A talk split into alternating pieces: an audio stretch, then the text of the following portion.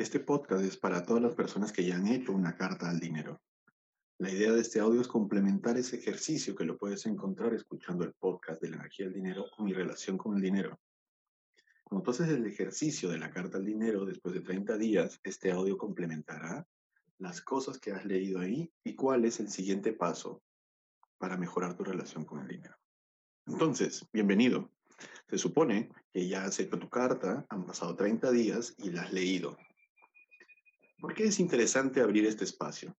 He tenido la oportunidad de hacer yo mi propia carta al dinero hace muchos años y repetir este ejercicio en distintas etapas de mi vida.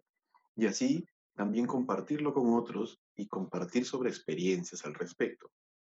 Probablemente, después de estos 30 días, cuando has vuelto a leer tu carta, te has dado cuenta de algunas cosas que no te has dado cuenta hace 30 días. Una de las primeras cosas que deberías ponerle atención hacia el estado emocional en el que estás leyendo esta carta nuevamente. Tienes que ponerle atención al estado emocional con el cual estás leyendo nuevamente esta carta. ¿Cómo te sientes? ¿Te sientes a gusto? ¿Te sientes con un poco de pena, de vergüenza? Hay gente que me comentaba como que sentía que leía la carta que le había escrito a su novio a los 15 años.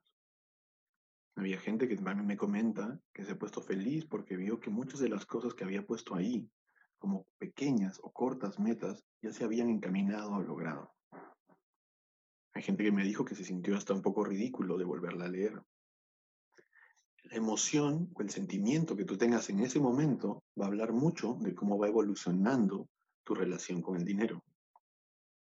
En el ejercicio, y podrías volver a escuchar el audio de mi relación con el dinero, de personalizarlo al dinero, de ponerle un nombre, un cuerpo, una estatura, un sexo, y vincularlo hacia tu vida, es interesante porque te puede ayudar a encontrar herramientas y mecanismos para mejorarla constantemente.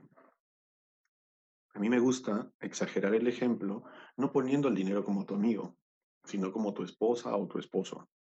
O venga, una novia con la que ya te vas a casar. Una relación realmente de compromiso y seria a largo plazo.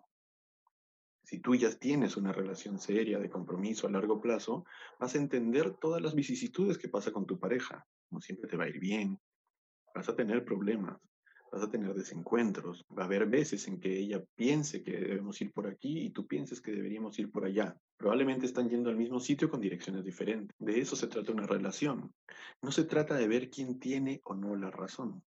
En una relación lo que se trata es de entender que la otra parte de esa relación está teniendo un problema, una molestia, un fastidio o una alegría o un gozo gracias a ti, que tú estás provocando eso, consciente o inconscientemente. El secreto de una gran relación termina siendo cuando miramos a nuestra pareja en compasión. Y cada vez que ella tiene o él tiene algún problema, algún sentimiento, algún miedo, nosotros lo podamos ver con compasión, así no lo entendamos o lo aceptemos porque somos parte ahora de ese problema, malestar, miedo o sus equivalentes positivos, esa felicidad, ese gozo. Con esta nueva actitud, con este nuevo entendimiento, lee tu carta al dinero. ¿Qué le habías puesto? ¿Estás de acuerdo? Con esta nueva perspectiva y entendimiento, cuando leas tu carta al dinero, hazte estas preguntas. ¿Estás de acuerdo con todo lo que le escribiste? Probablemente hay algo que debiste decirle y no le dijiste. ¿Hay algo que te esté resultando más difícil entender o admitir en tu experiencia de vida?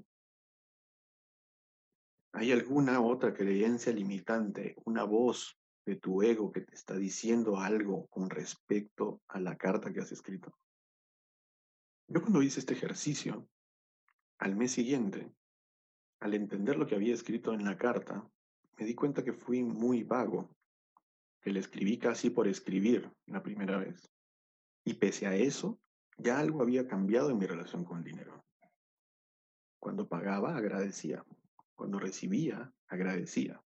Estaba lo más consciente posible en lo que me permitía con respecto a mis finanzas. Y si estás en esa sintonía, te invito a que vuelvas a hacer la carta al dinero. Esta ya es una carta de entrega total. Una carta de compromiso. Ya no es una carta nada más de perdón. Ahora, escríbele al dinero y dile, hola dinero, ¿cómo estás? Si te quedó pendiente algo, es momento de resolverlo.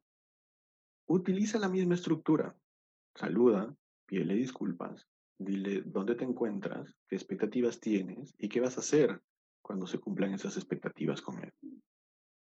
Tal cual lo harías con una carta de compromiso con tu novia o con tu esposa. Me vas a escribir, hola dinero, ¿cómo estás? Oye, todavía hay cosas que no termino de entender y voy a trabajar en ABC cosas. Te pido perdón por creer de ti X, Y, Z y aún ponerlo a prueba. Yo sé que estás aquí para mí, para ayudarme. Vienes de una fuente completamente abundante que no se va a acabar.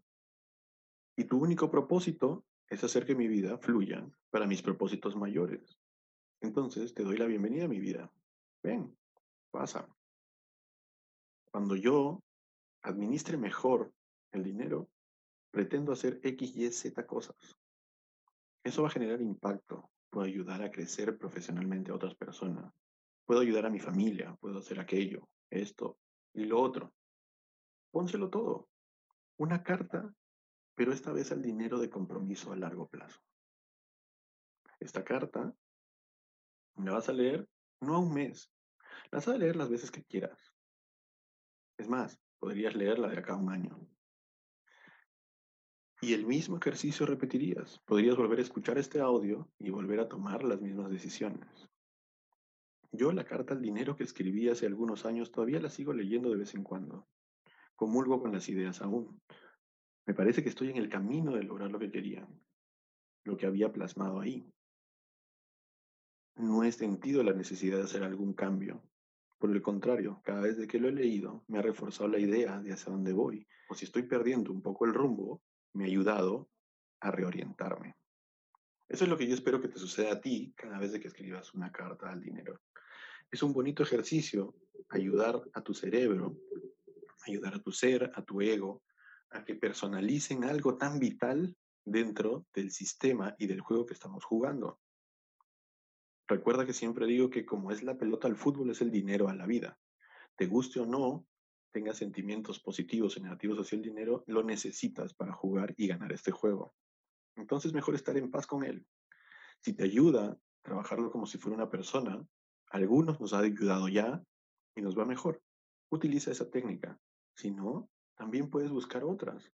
Lo importante es que ya despierte en ti para siempre la idea de trabajar una conciencia financiera saludable.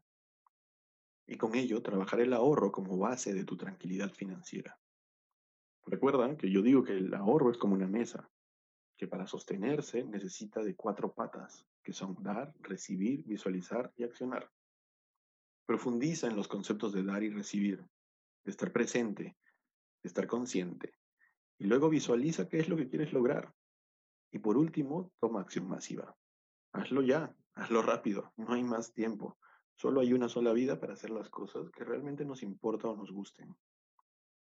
Y cuando tú lo haces y ya tienes alrededor gente, familia, compromisos, parejas, o lo que fuera, hijos, lo vas a hacer en grupo, lo vas a hacer con todos, porque todos van para el mismo lugar.